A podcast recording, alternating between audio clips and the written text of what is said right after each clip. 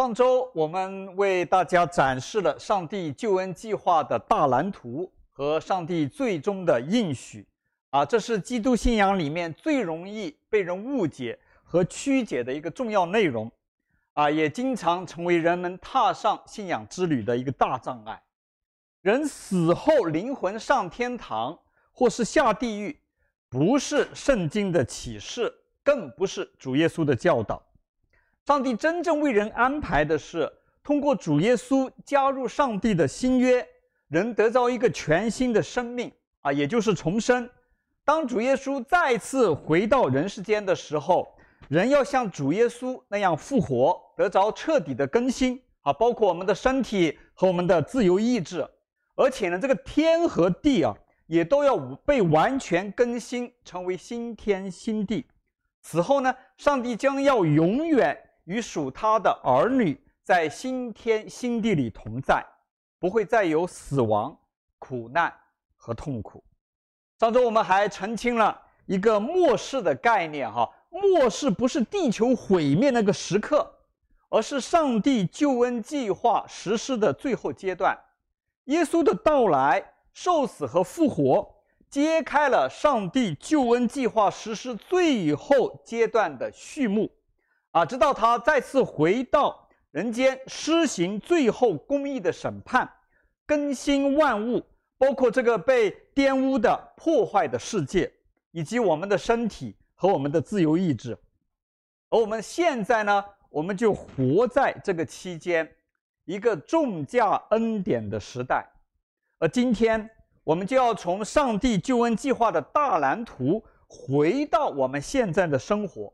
专注于当下，我们如何踏上通向永恒的人生道路、信仰的道路，过好我们的信仰生活，我们每一天的生活。首先呢，啊，我们需要认清我们现在生活的真相：人类现在仍处在罪的影响下，靠着人的智慧，我们仍然束手无策。这个罪哈，不是简单的违反国家的法律法规、伤人害命，而是滥用自由意志，选择不听从我们的造物主，而听从仇敌撒旦的教唆，想要自己掌控一切哈，甚至包括对错啊，一心追求自己欲望的满足，也就是圣经上告诉我们的，不认上帝的存在。个人照自己眼中认为对的去做，如羊走迷，个人偏行己路。啊，这里希望大家记得哈，基督信仰不是来指责、诋毁、定人为罪人，而是在人经历生活的艰难和生命当中的劳苦愁烦的时候，让人明白这个真实的原因啊，不是你的钱不够多，不是你的职位权力不够高。也不是你的出身和长相不够好，也不是你不够聪明，更不是你的道德水平不够高，而是包括你我在内的每一个人都深受罪的影响和捆绑。而上帝告诉我们，他爱我们，没有因我们犯罪而嫌弃我们，好像特别要苦待我们，反而是积极的介入，而且他不计代价的要拯救我们。通过漫长的人类历史，我们可以知道，其实人类一直在寻找出路，探索人类，包括其中的个人、人与人之间、人与大自然之间，如何可以和平、繁荣、幸福、可持续的生存和发展。同时，人类也已经尝试了各种各样的方法途径，比如说物质生活的提高。道德、宗教、哲学、法律制度、科学、理性、高科技等等等等。然而，历史发展到今天，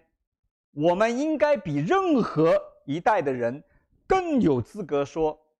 这些的方法途径是的，给很少的一部分人带来了很多的利益、好处、特权，但是对整个人类。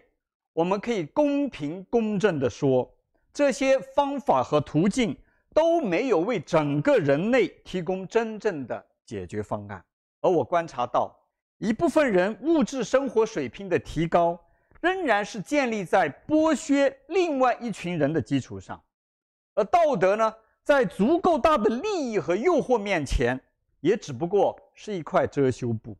专制似乎能提高效率，提供一时的好处、安逸，但是却扼杀人的自由、创造力、判断力，麻痹人们对真理的追求。而民主似乎让大多数的人的意见得到尊重。但是，当大部分的人都被这个自私所驱动，缺乏信仰真理的指引的时候，仍然会忽视和牺牲弱势群体的利益，也会变得非常的可怕。而高科技呢？高科技在许诺人可以享受更多便利的同时，让财富和权力越来越集中在极少数人的手上，而让更多的人陷于贫穷。无力，更可怕的是，让更多的人丧失自身能力的发展，包括我们的记忆力、动手的能力、思考的能力、我们的情感的能力和我们爱的能力。上个世纪，人们自信满满地宣告说，二十一世纪的人类应该会越来越好。而今天，特别是现在，谁还会这样说呢？而上帝早就告诉我们，主要的问题。其实出在我们每个人的身上，这也是耶稣来时，他有权柄、有能力，但他所做的不是推翻罗马帝国的政权，建立犹太人的国家，也不是单纯的好像医治人身体的疾病，乃是传扬上帝的真理，专注医治人生命中的病根，那个罪，甚至为此，他甘愿赴死。付上生命的代价，事实证明，只有他才是人类的出路。当然，除了我们本身的问题，我们也需要看到，的确还有个很重要的外在因素，就是我们的仇敌魔鬼撒旦的真实存在。其实，纵观整个人类的历史，人们对魔鬼撒旦不是一点认识都没有啊，而是错误的把它神化了啊。这里有两层的意思哈，第一层。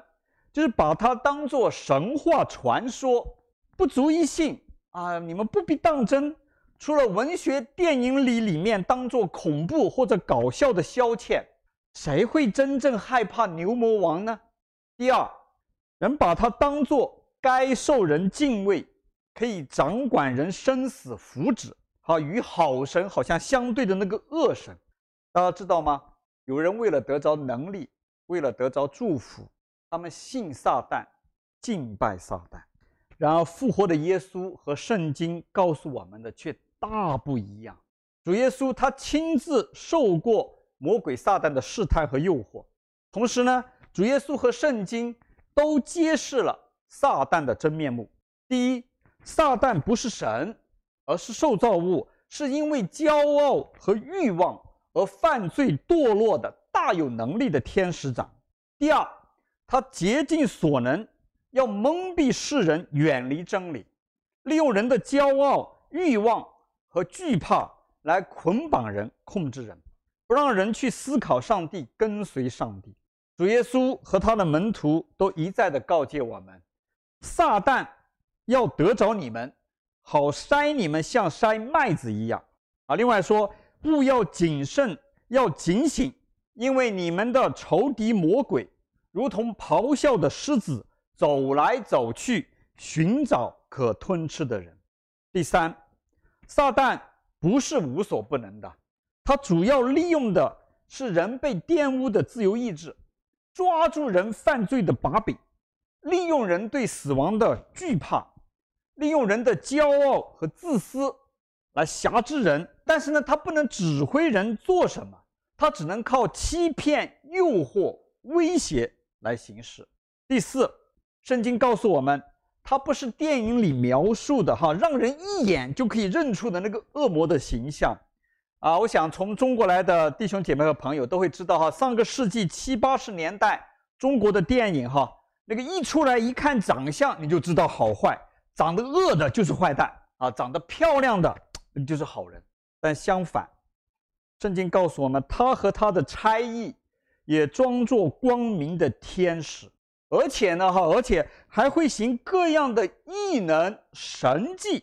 啊，以及虽然虚假，但是博人眼球的启示。而最后也是最重要的，我们要记得的是，因着主耶稣成为人，受死复活，他已经败坏那掌管死权的我们的仇敌撒旦。并且要释放那些一生因怕死而做撒旦奴隶的人。主耶稣直接告诉过保罗，他来这个世界上，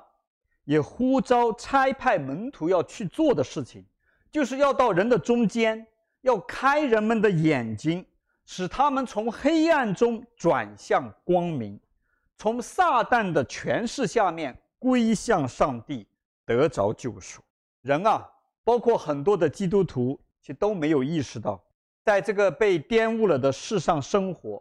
其实每一个人都不可避免地活在撒旦的权势之下，受他的辖制。然而呢，主耶稣已经为我们胜过了撒旦的权势，开了一条得胜得救的道路，就是通过和上帝立新约，选择进入上帝的国度，与上帝同工，等待和迎接。救恩最后完全的到来，同时呢，对进入新约的人，虽然有了新约的保障，但是因救恩还没有完全实现，耶稣还未有再次回来，我们人还没有复活，所以呢，我们还会受自己的罪性、欲望、骄傲以及撒旦的影响和搅扰，我们这些人还会经历苦难、痛苦。疾病等等等等，这就是我们现在所面临的状况。啊，我们用一句“内忧外患”来形容哈，也不为过。然而，如何确实得着上帝的拯救，坚定我们的信仰，过好我们在世上的生活，等待耶稣的再来，啊，是我们现在需要考虑的问题。然而，很遗憾，啊，因着我们的本性和对耶稣的复活。对上帝的话语、圣经的忽视，导致人啊一而再、再而三地落入撒旦的圈套，去依靠宗教的规矩和模式，依靠人的努力、意志力。更糟糕的是，凭着自我的感觉和需要，一直到今天，相信有过传统教会生活经历的人，很可能都会有这样的体会。很多的信徒还在靠口头高举和提倡严守哈，这一点严守，但自己往往做不到上帝的律法、传统的规条，还在靠金钱的外表、外在的好行为，还在靠表面上对圣君的高举，啊，靠那个一周一次到教堂的报道，靠对自己权益的维护，靠对外面看得见的哈，最重要是。自己不会犯，别人会犯的罪的猛烈抨击，朋友们、弟兄姐妹们，其实这些都是宗教的模式，而这样落在了宗教套子里面的基督信仰，其实就和其他的宗教真的没有什么大的不同。作为一个在传统教会认识主、跟随主、服侍过几乎所有的岗位，包括在第一线牧养多年的牧师、主的门徒。我明白，也和你们很多人有同样的感受。相信这也是上帝呼召我离开传统的教会，离开稳定的职位和收入，创立 CKDM 这个门训事工。通过门训事工，想在各地创立那个没无墙，就是没有边界的真正的使命教会的根本原因。我跟大家说，不是我有多么厉害，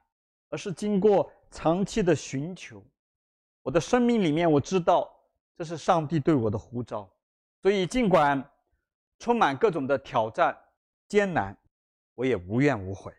而上帝给我的一个核心的理念，就是要回归本源，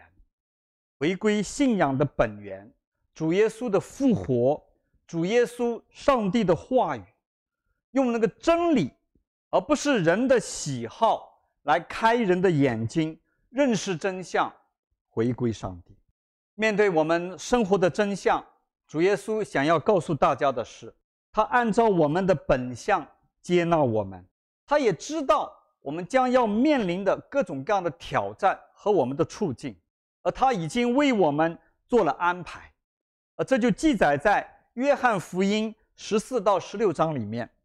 啊，这样我提醒大家，这是主耶稣在自己即将上十字架前的一夜，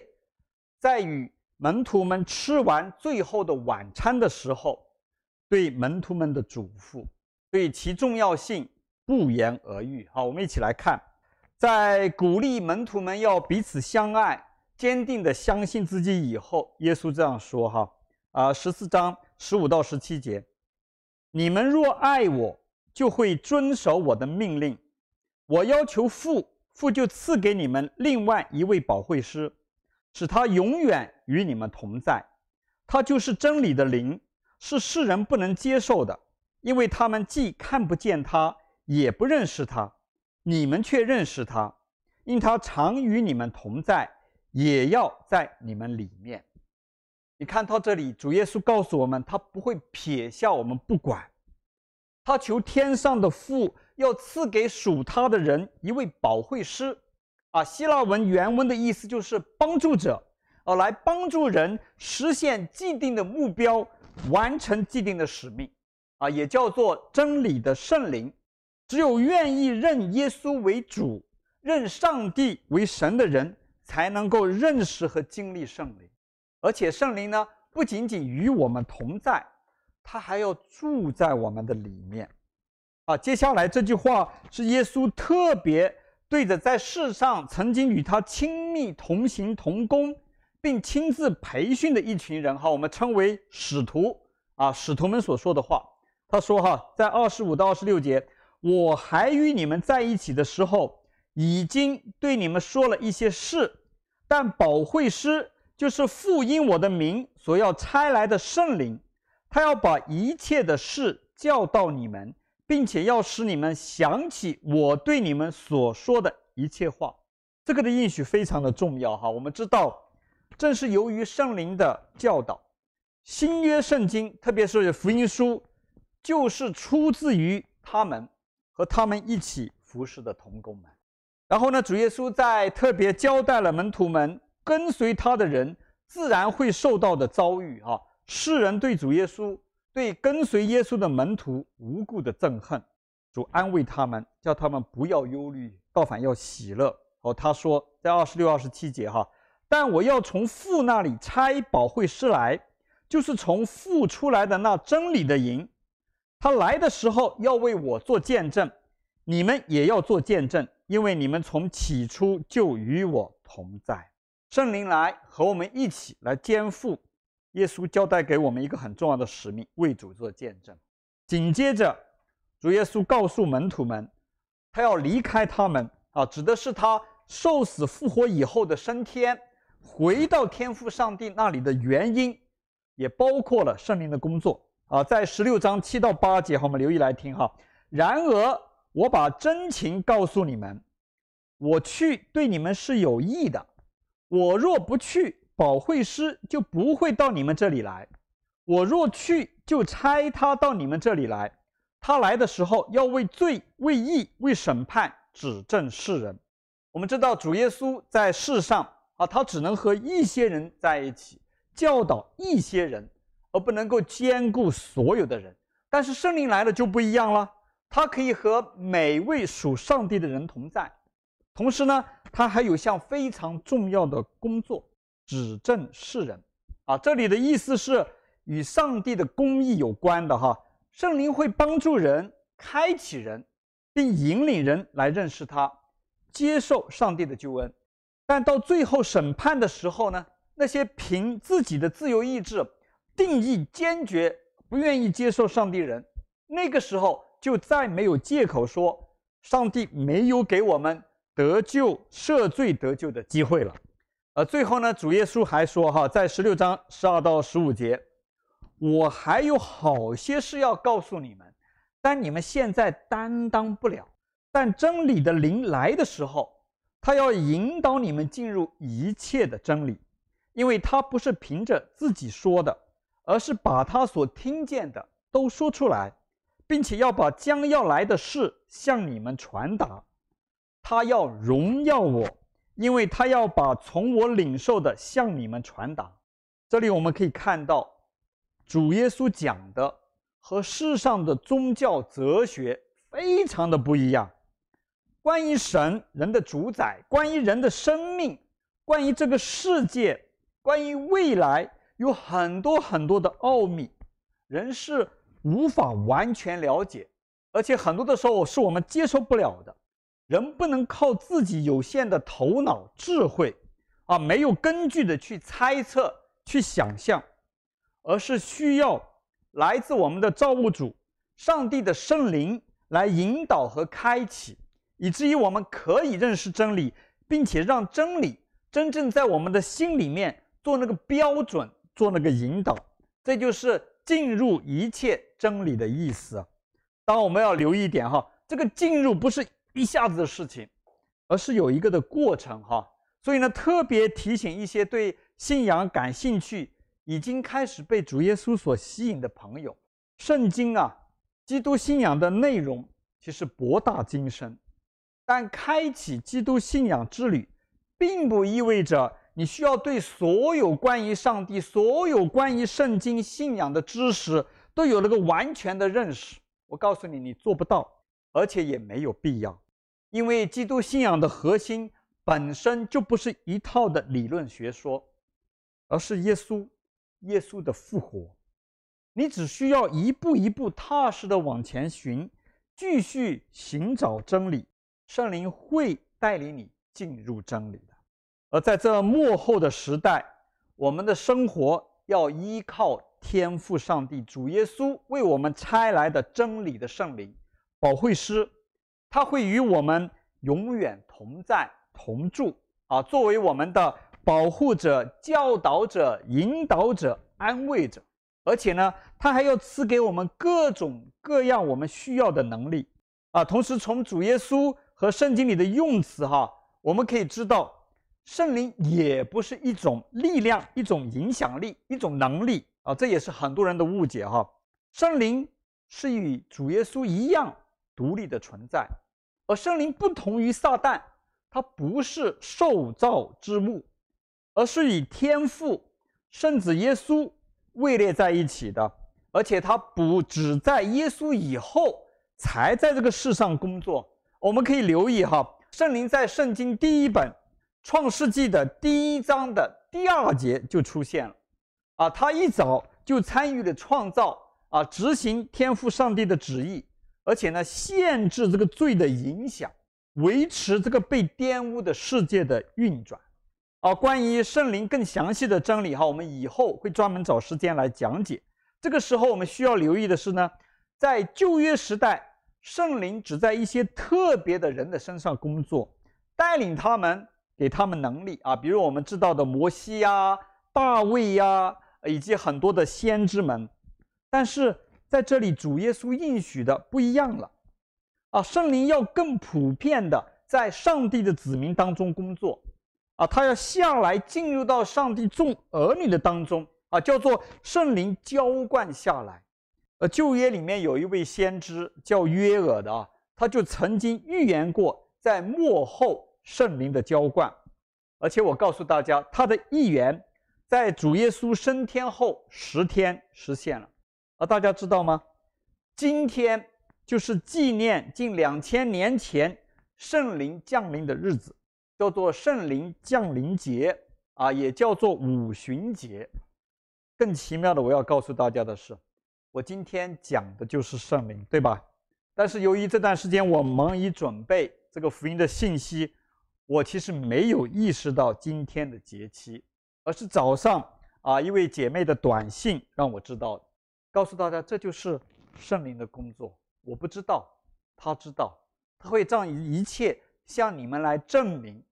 这就是圣灵的工作。啊，同时那天圣灵的降临，也是大家知道或者已经有所耳闻的那个教会哈、正式诞生的日子。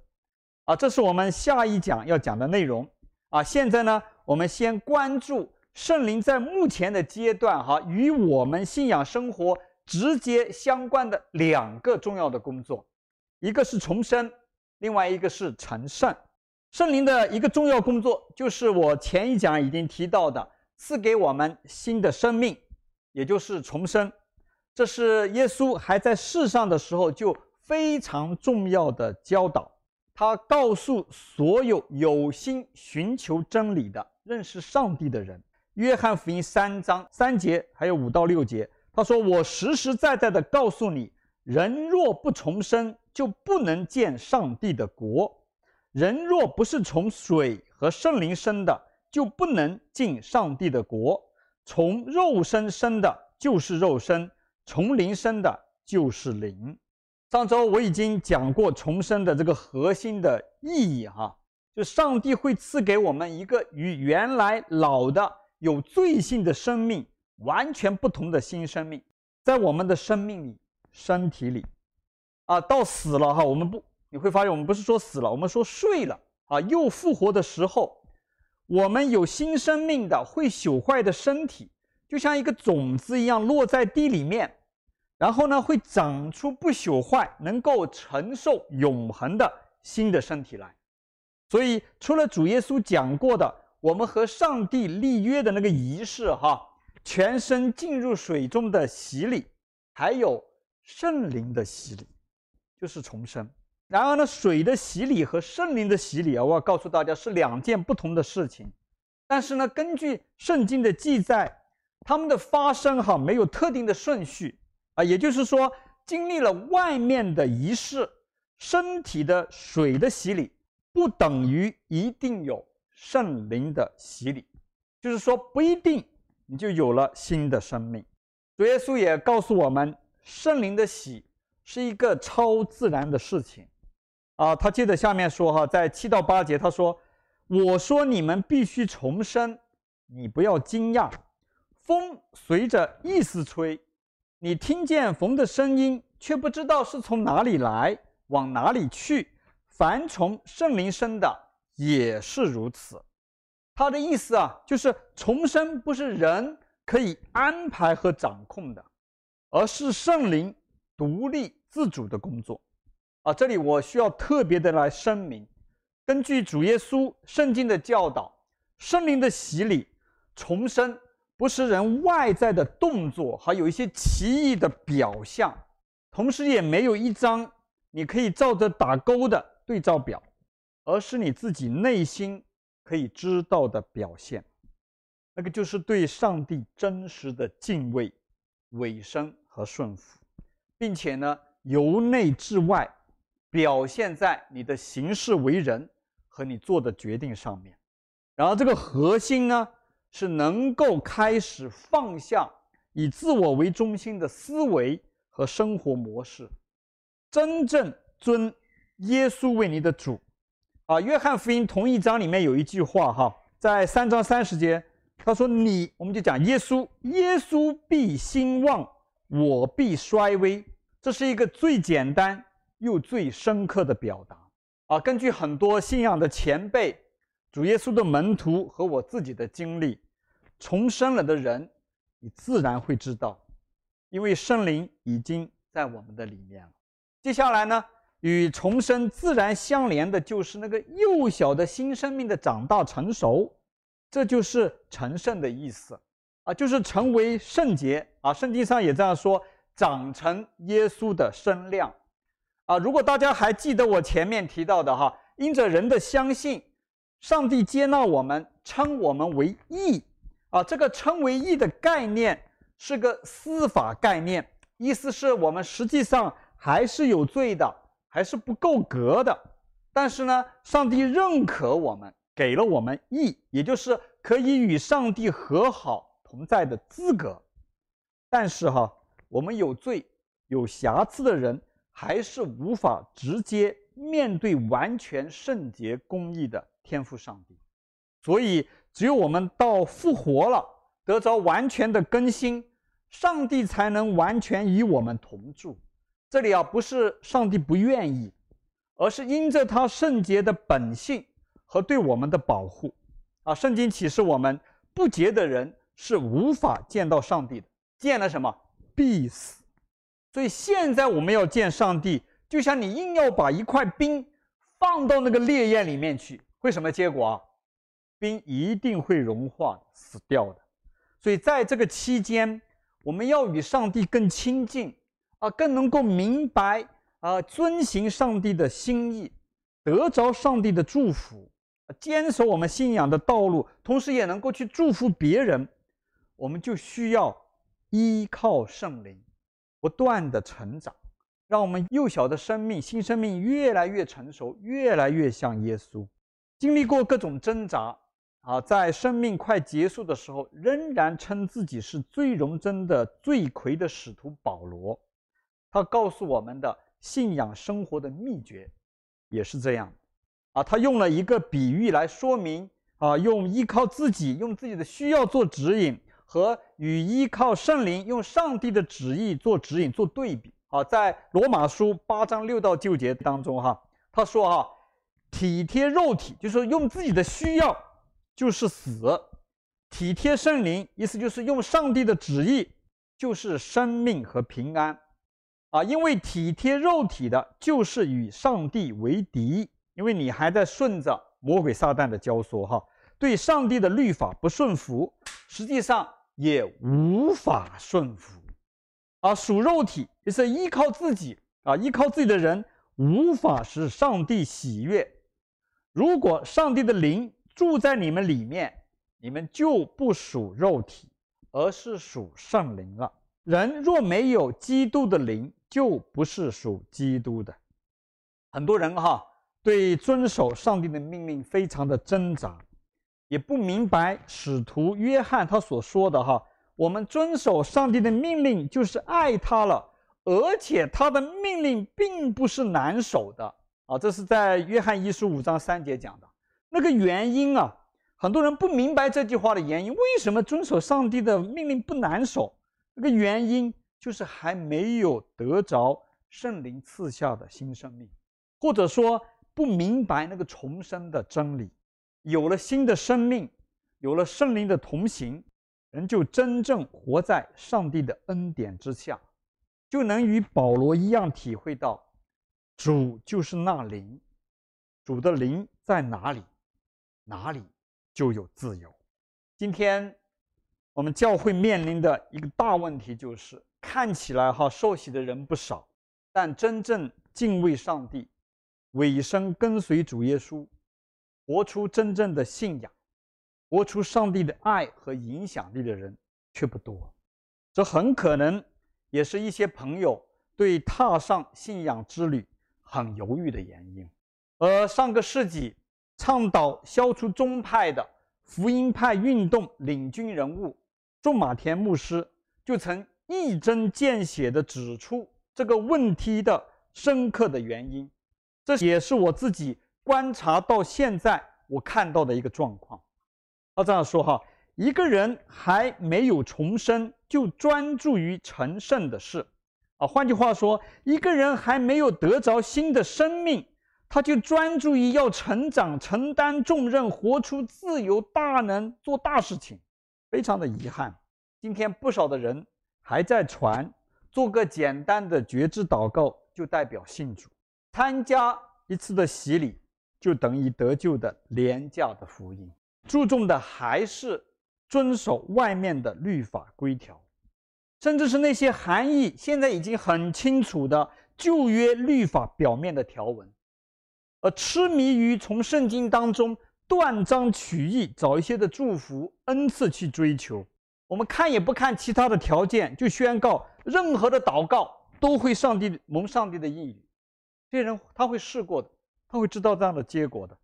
更糟糕的是，人生观、价值观没有任何的改变，却自认为自己已经在上帝的国度里，而忘了进入上帝的国度的必要的条件就是重生，有全新的生命。这一点让我非常的担忧，也很着急。所以，朋友们、弟兄姐妹们，听听我一路摸爬滚打。伤痕累累的这个门徒牧师的真心话，要得着和持守真正的基督信仰，那能够带给我们彻底的改变让我们能够像初代耶稣的门徒们活出震撼世界的影响力。我们必须愿意改变，改变我们的态度，有那个勇气重新回到信仰的起点。主耶稣的复活和上帝话语的教导里面，能够直面我们自己生命的真相，依靠真理，依靠真实存在的圣灵，我们才能够突破罪的桎梏。仇敌撒旦的掌控攻击，真正得着上帝为我们所预备的重价的恩典。最后再次提醒大家，我们每个人是否能够成为神的儿女，是否能够进入上帝的新约，得着他的恩典和救赎，需要我们每个人自愿的回应。这个上帝不强迫我们，叫我们愿意信靠顺服。愿意接受水和圣灵的洗礼，有些事情呢是我们自己可以主动去做的，有些事情呢是必须上帝通过圣灵做的。你会听说过哈，得救也是上帝的拣选，就是这个意思啊。作为蒙上帝呼召的耶稣的门徒牧者，我有权柄给你施行水的洗礼，但是也只有圣灵。有给你重生的权柄，但是我相信哈，我们的上帝他乐意赐给每一个真心寻求他的人新的生命。所以，当上帝给你机会，圣灵给你感动的时候，不要消灭圣灵的感动，主动的去接受。你的一个举动，一个决定，虽然不能一下子就带给你完全的救恩，但是一定。可以带领你靠近上帝，带领你走上信仰的道路，也可能就让你得着全新的生命。我真心愿你能够得着。到此呢，啊，我们谈了很重要的圣灵在我们得救中，在我们的信仰生活中的工作。但是呢，大家留意哈，我在谈的还是围绕着个人，这个也是哈，今天这个世代带给信仰的。另一个大的挑战和问题，就是我们专注于个人、个人的得救、个人的属灵生命的成长、个人的蒙福。其实啊，基督信仰从来就不是注重关注个人的。从亚伯拉罕开始，大家可以看到，上帝给他的应许，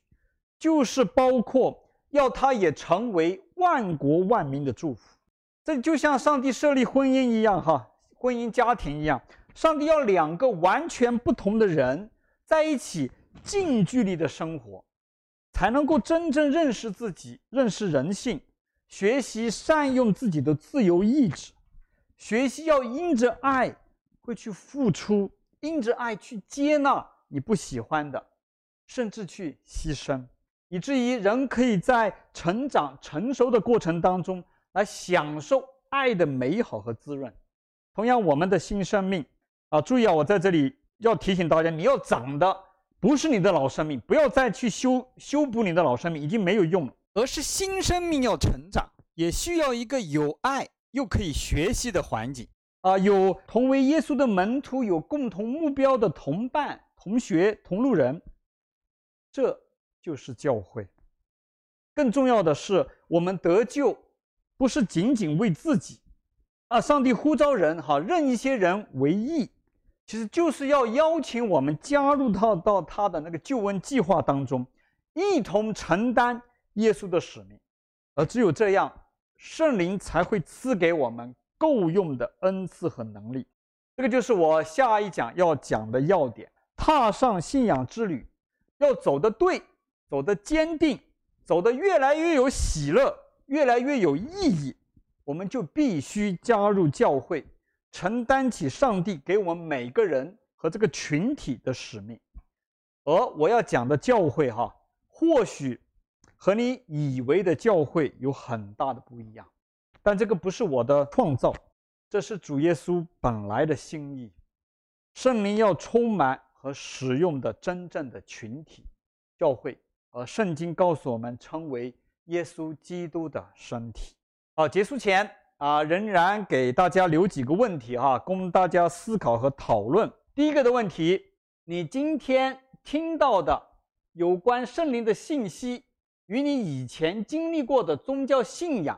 有什么不同的地方？不同在哪里？哈，你是怎么看圣灵的？以前你的信仰里面有圣灵的概念吗？可以和你同在，在你里面这样的概念吗？哈，第二个哈，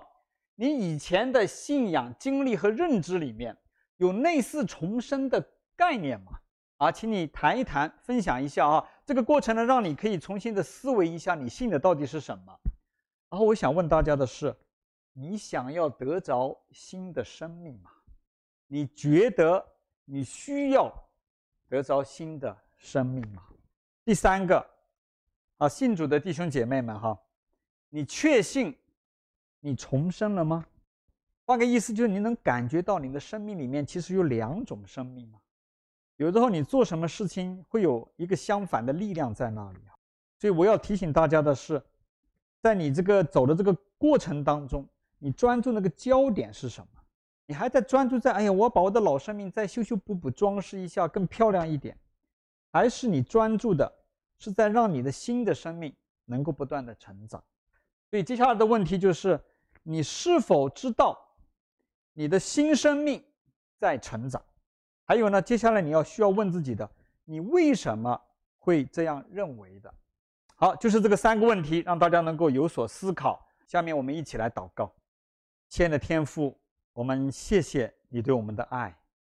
在我们还不认识你的时候。其实你就看顾了我们，而且不断借着各样的方式、机会来呼召我们，唯愿我们能够认识你，认识你的爱和你对我们以及整个世界的心意。而在我们愿意认你的时候，你和你的儿子耶稣基督更是赐下圣灵来装备我们、引导我们、看护我们，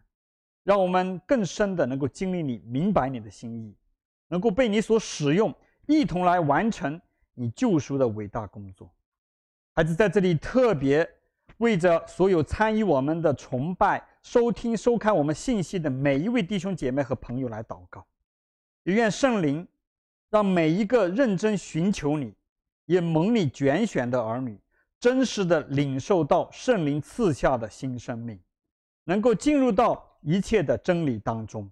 得着自由。让我们感谢你，如此祷告，奉耶稣基督之名，阿门。